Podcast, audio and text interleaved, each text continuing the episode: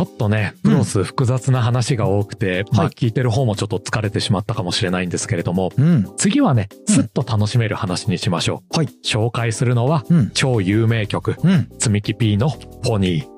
積み木 P さんね。東京大ワーフェイクショーとか、あの、アノニマスファンファーレとかね、名曲をたくさん作ってらっしゃる P さんだけど、あの、この方のボカロ PV はさ、うん。あの、どこか物語シリーズをね、はいはいはい。あの、ちょっと意識してらっしゃるような雰囲気があって、それがやっぱりボカロ文化と融合してね、なんかすごい最高っていうか、見ててね、あの、本当にマッチしてるなっていつも思う。そんなね、最高の楽曲、うん当然いろんな人にカバーされていくわけじゃないですか。うんうん。この中で、うん。星町水星ちゃん、スイちゃん。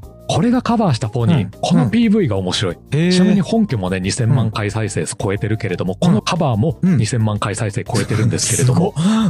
これね、うん実は、うん。透かしゆりに見える花が。最初 PV の最初ではモノクロだったのがうん、黄色に彩られるんですね。そしてうん、黄色のゆりにはうん、偽りっていう花言葉がある。あ、そうなんだ。この曲の歌い出しめっちゃ有名だからわかると思うんですけれども、わかるよ。この世で造花より綺麗な花はないわなんですよ。うん。それで、偽りっていう花言葉を持つ黄色いゆりを当ててくる。あ、なるほど。これによってさ、うん出だしから曲の世界観がバシッと決まるわけですよね。そうだね。うん。ちなみにさ、うんここまで何度か黄色の花言葉ってネガティブな意味もあるっていうのを紹介してきましたけれども、うんうんその理由ってわかります？え、花の種類じゃなくて色に由来があるってこと？そうそう、バラだってそうじゃないですか。ネガティブなものありましたよね。ああ、確かに嫉妬とかね。あどういうことだ？まあ、あれか。あのー、中国ではうん、黄色はあの、日本でいうピンクみたいにエッチな色のイメージがあるから、あの、ほらん、エッチな方のことをさ、黄色書簡って書くじゃん。あ、そうなの？知らんけど。だから、あの、黄色はエッチだからじゃない？いや、あのーこれは一説にはですね、はい。裏切り者のユダが黄色の服を着ていたことに由来するそうですよ。あそうなんだっていうねあ、じゃあ結構西洋世界的なね、理由があるってことだね。じゃあね、今度はボカロ曲ではなくて、うんバーチャルシンガー、うんこちらのジャンルに行きましょうか。はい。ここではね、うん上椿スタジオの歌姫を二人紹介したい。ああ、いいね。上椿スタジオね、すごい好きだから、まあ、二人といえば全員紹介したいぐらいさ、いい人ばっかり揃ってるんだけど、ねまあでも今回花言葉縛りっていうのがあるからね。そうなんですよ。うんその上でね、まず一人目。はい。異世界情緒ちゃん、はい。お嬢。うん彼女を紹介したい。あ、やっぱね、彼女を語る上で、うん花言葉って避けて通れないぞって思ってるんですよ。うん。まず第一に、初期の彼女って、うんアネモネの花飾りつけてるんですよね。そうだね。で、まあ、アネモネの花の妖精なんですかね、あれは。うんまあ、ちょっと設定は私詳しくわかんないんだけど、うんアネモスっていうお供を携えてるじゃないですか。なんか二足歩行みたいなやつね。そうそうそうはいはい、いるね。その上さらに、うんアネモネっていう楽曲も歌ってると。歌ってるね。だいぶモチーフにしてるじゃないですか。うんうん。あのね、アウレエウレカセブンの時にさ、説明してくれたよね。そうそうそう。なんだっけ？印象の違う花言葉が2つぐらいあって。消える希望と、あ、思い出してきた。あなたを愛しますか？そう。うん。その二面性っていうのがさ、うん彼女のいわゆる表現スタイルにも当てはまってくると思ってて、はいはい。というのも、うん公式のプロフィールで、うんお嬢は以下のように紹介されてるんですよね。うんうん。えー自らの歌と創作で世界を表現することを夢見るうんバーチャルダークシンガー、おう力強くうん儚い歌声で異世界情緒というキャンバスの上にうん闇と光、新し新しい物語を紡ぐと。ああ、なるほどね。今の花言葉と一緒で、ちょっとまあ相反する言葉がこのプロフィールにも使われてるってことですね。そうなんですよ、うん夢見るバーチャルダークシンガーとかさ、うん光と闇。うん。決して一面的ではない彼女の表現。うんこれをさ、アネモネっていうモチーフが際立たせてるっていう風にあの読み取ることができるんじゃないかなと。ああ、いい読み取り方。ううん。ん同時にさ、彼女はお嬢と親しまれてる通り、うん。とても小さくて可憐で、うん。長い髪をさ、風に揺らしている、儚げな雰囲気の女の子なんですよね。うん、かわいいよね。それがまたさ、うんアネモネの特徴にもあっててさ、うんうん。まあ、アネモネって、うん。春の始まりの穏やかな風が吹き始める頃に花を咲かせる。そういう特徴から、うん。英語での別名は、うんウィンドフラワーって呼ばれてるくらいなんですね。あ、そうなんだ。そんな名前あるんだね。うん。うん。だから、うんもう一つ彼女のこのイメージを強くしてくれるエピソードがあって、うんほら、バーチャルの人たちって、うん。定期的に新衣装のお披露目があるじゃないですか。うんあるね。で、最近公開されたお嬢の新衣装が、うんネモフィラって言うんですよ。はいはいはい。気をつけて。普遍体ネモヒラね。うん気をつけて。すいません。上椿はこういうね、言い回しをよくするんですよ。あの、特殊歌唱用形態とかね。ね。そういう名前でそこがいいんですよね。うんですいません。花の話に行くと、はい。このネモフィラっていうのが、うん花言葉で可憐っていうのがあるんですけどあ、いいね。これもさ、うん風に揺れて花が小刻みに揺れる様から、うんそうなったとも言われてるんですよ。このさ、さっきの、あの、アネモネにしても、このネモフィラにしても、うん。風に揺れる花っていう特徴があって、そういうのってさ、うん人々の心象風景、うん。それこそ情緒に訴えかけてくるものがあるなってあると思うんですよ。急に情緒ちゃんの名前にかけてうまいこと言い始めたね。でもすごいね、あの、可憐っていうさ、花言葉はさ、やっぱり情緒ちゃんのイメージにぴったりだよね。うん。うん。そうなんですよね。だから、まあちょっと今ね、露骨にうまいことを言おうとしちゃいましたけれどいや、も、どういいですよ。世界情緒ちゃんはいがこういういろんな花をモチーフにしてるっていうのは、うん。このやっぱり花言葉とか風に揺れる花っていうのをモチーフとして受けてるのかなっていうふうにさ、想像する楽しみっていうのがあると思うんですよね。あるね。だからこの風に揺れる花のシリーズって何かなとか、はいはいはもしかしたらフリージアって結構当てはまるんじゃないかなとかさい。いい花持ってくるね。フリージアも実うんはさっきのと似てて、うん。早春に咲いて春の香りを風に乗せて届けてくれるからうん期待感っていう花言葉あるぞと。これ。次に来るんじゃないのみたいなさ。はいはいはいはい。あ、いいね。なんかね、そのアネモネネモフィラに続いてね、うんじゃあ風に揺れるシリーズで来るんじゃないかっていう予想ね。完全なオタクの遊びですけど。深読み考察オタクのね、やつだけど。あでもいいね。じゃあ二人目。うんこちらね、上椿スタジオのはいハフちゃんですね。カフちゃん来たね。はいまあ、カフちゃんはね、あの、次世代バーチャルシンガーの筆頭格とも言えるね、うん。歌手だよね。というのは、もう活動しているこの4年間かな。うんで、あの、インスタグラムとか、YouTube とかに、まあ実際にある渋谷だったりとかね、まあ東京都内の別の場所だったりとか、うん。そういう場所と、あの、バーチャルのね、体を合成した写真とか、そうね。そう、映像とかを載せて、その彼女の自分の世界観っていうのをね、うん伝えてきたりしながら、まあ、もちろんメインとしては歌手活動っていうのをしてるんだけど、まあ先日もね、あの、フォーブスジャパンっていうところが主催している、世界を変える30歳未満の、このメンバーの中にも選出されたりしていて、まあやっぱりね、この歌声で新しい時代を切り開いてる人の一人なんじゃないかそうななんっていう。ですよね。うん。まあ、実はね、俺彼女最初に知ったのはね、久木さんから教えてもらったからなんですけれども、いうん。や、最近さ、武道館公演大成功させたじゃないですか。そうだね私。たちもね、現地で観測しましたけど、現地行ったねマジでものすごいライブでしたえ、ね。やばかったね。ね。いや、ほんと武道館っていうさ、あうんの大きな会場にさ、うん負けないどころか、やっぱり観客がさ、もう、うわー、カフちゃんっていうさ、声は出ないのにさ、うんみんなの心の声が聞こえてくるような熱狂の渦がそこに存在しててさ、で、しかもさ、そのライブのタイトル？あ不可解さんクルーって書いてさ、あの、このクルーっていう言葉がマッドサイエンティストのマッドかなとうん。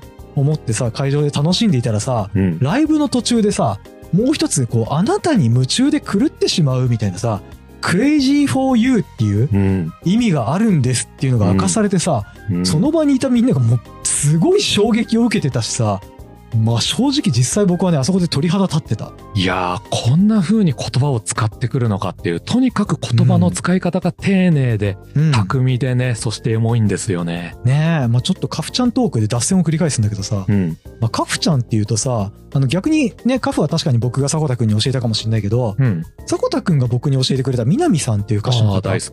いらっしゃるじゃん。うんで、僕もさ、やっぱり迫田くんから教えてもらって好きになったんだけどさ、うん。あの、そのさ、南さんとカフちゃんの二人がさ、それだ。うるせえ奴らのオープニングテーマとエンディングテーマにさ、あれびっくりしましたね。起用されてたじゃん。これ、すごい私事ながらさ、うんちょっと、こんな縁あるんだって思ってさ。いや、すごいセンスだなって思いましたね。ねリバイバルにあの二人を採用する、すごいわ。うん、あ、あと思い出したんだけどさ、うんし。かもそのカフちゃんの方の曲作ってる方が、うんさっき話したフォニーのさ、積み木 P さんなんだよね。いやー、時代の最先端をやっぱりね、ちゃんと起用されてるんだね。いや、やっぱね。あれでガゼンうるせえのリメイクに興味出たもんな。うん、いや、もう一層楽しみになった。ねうん。い。あの、はい今回ね、そのカフちゃんの曲の中で紹介したいなって思ってるのが、うん。エリカ。ああ、名曲やね。花のタイトルなんですよね。まあ花の名前。曲。うん。これね、意味がありそうだなって思って調べてみたんですけれども、はいはい。まず軽くね、エリカの花言葉っていうのはパッと出てくるんですけれども、うん。まあ、孤独や寂しさと、うんヨーロッパではエリカが荒野に多く自生してるんですね。ああ、なるほど。だからエリカはイギリスで、うんあの、荒野を意味するヒースとも呼ばれてると。はいはい。で、それだけじゃなくて、対照的にうん花自体は寄り添うように咲くことから、うん博愛っていう花言葉もあるんですよ。そうなんだ。じゃあ孤独と寂しさっていう花言葉があるのに、その一方で博愛っていうみんなを愛するみたいな、ちょっと逆の意味の花言葉を持ってるんだね。うんこれってね、まあ、うんアネモネの回と通じるものがありますけれども、あ、そうだね。この花言葉を踏まえて、うん。歌詞のうん心を着飾るときエリカが咲くっていうのを聞くと、うん。なんかすっごい意味を考えちゃうんですよ。いや、ほんとそうだよね。あの、心を着飾るときエリカが咲くっていうさ、この歌詞の表現が本当に好きでさ、あの、つまり自分の心を誰かに見せるために着飾っていくときにエリカが咲く。つまり、まあ、エリカっていうのは自分自身を表している言葉なんだよね。うん、うん。この曲さ、全体的に歌詞もさ、それこそこの荒野に一人佇んでるかのようなさ、物悲しいところがあって、うん、うん。まあ、PV もその雨の都会の人混みじゃないですか。うんうん。これって、まうんあそれが一種の荒野のメタファーなんじゃないかなって思うんですよね。ああ、なるほどね。もう今聞いてて完全に頭の中悠々白書のオープニングテーマなんだけど。ああ、でもそれだわ。うん、街の人混み方がぶつかって一人ぼっちに今 完全になっちゃってたんだけどまあでもそういうことだよね。うん。あのーコンクリートジャングルでうん人混みの中にいるのに、あの結局ねその人混みの中で知らない人ばっかりでさ、うん自分は一人ぼっちで、うん。まあ、逆にその世界の広さみたいなものに不安を覚えたりとかさうん。孤独を覚えたりとかしてだからこそその人を恋しく思ったりもするみたいなうん。そういうことをエリカを使って表現してるってことだよね。そうなんですよ。うんで、ここまで多分そうなんだろうなって思って、より調べていったら、はい、案の定ね、こういった内容をね、作詞作曲の神崎伊織さん、うん、これがね、ツイートされてるのを見つけましたあさ。すがだね。うん。うん、ちょっと読ませていただきますね。はい、カフのエリカ、作詞作曲しました。うん、花言葉は、博愛、裏切り、孤独、寂しさ。だけど、エリカは密集して咲くんです。うん、集団の中で、それでも孤独でもあって、でも博愛の感情もあって、まるで人間みたいだなって、もう今迫田君が説明してくれたまんまズバだね。まさにね、やってましたと。うん、エリカのこの植物としての性質をさ、うん、人の心の動きに重ねて表現する。さすがですよ。レベルが高すぎる。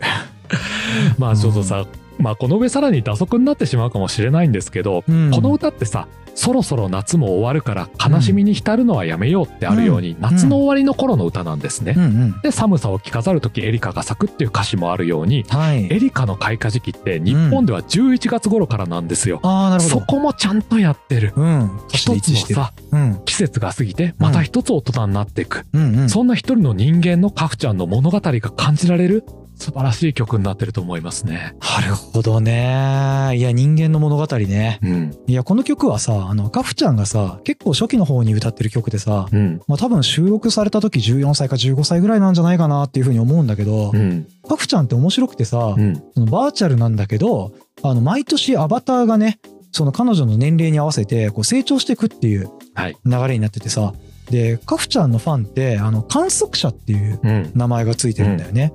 で、そういう風にこう変化して成長していくカフちゃんを見ていくっていうのが、まあ観測していくっていうのは一つの醍醐味みたいなとそころがあっうですね。て、まあ最初中学生だった彼女が、まあ、いつの間にやら高校を卒業してさ、で、今年の春先にあの高校の卒業バーチャルライブってありました。いうのもあったんだけど、これもさ、すごくてさ、うん。一つのライブの中でさ、うん。あの、まあ卒業式の後ぐらい、午後のぐらいの時間帯からライブが始まってさ、うん。それがだんだん夕方になってうん夜になってさ、うん。バーチャルだからこそ、一つのライブの中で、時間の経過っていうのをね、コントロールすることができていて、うん。まあ、こういうのも、そのカフちゃんの時間経過っていう表現の一つとしてさ、使われてるのがほんとすごすぎて、あいやね、本当にね、うんすごい現象をね、まあさっき言ってくれたように、本当に観測させてもらってるなって思いますよ。うん。本当幸せな時代に生きてると思います。とそうだと思う。ということでね、うん今回は楽曲にまつわる花言葉っていうのを紹介させてもらいましたけれども、うん。これに関してはさ、まず間違いなくもっといろいろエモいものが世の中には溢れてると思うんですよい。や、もう間違いないねう。ん、で、うん皆さんが好きな曲もそれぞれ絶対違うと思うんですね。うん。だからもしね、花言葉に関するお気に入りの曲なんかがあったらね、うんぜひコメントで教えてもらえたら嬉しいですね。はい。じゃあ今回はここまでかな。そうですね。はい。じゃあですね、あの、もしこの動画が面白かったよ、楽しんでいただけたよという皆さんいらっしゃいましたらですね、まあ、チャンネル登録、高評価、あとコメントをいただけますと大変嬉しく思います。はい。はい。では今回もありがとうございました。ありがとうございました。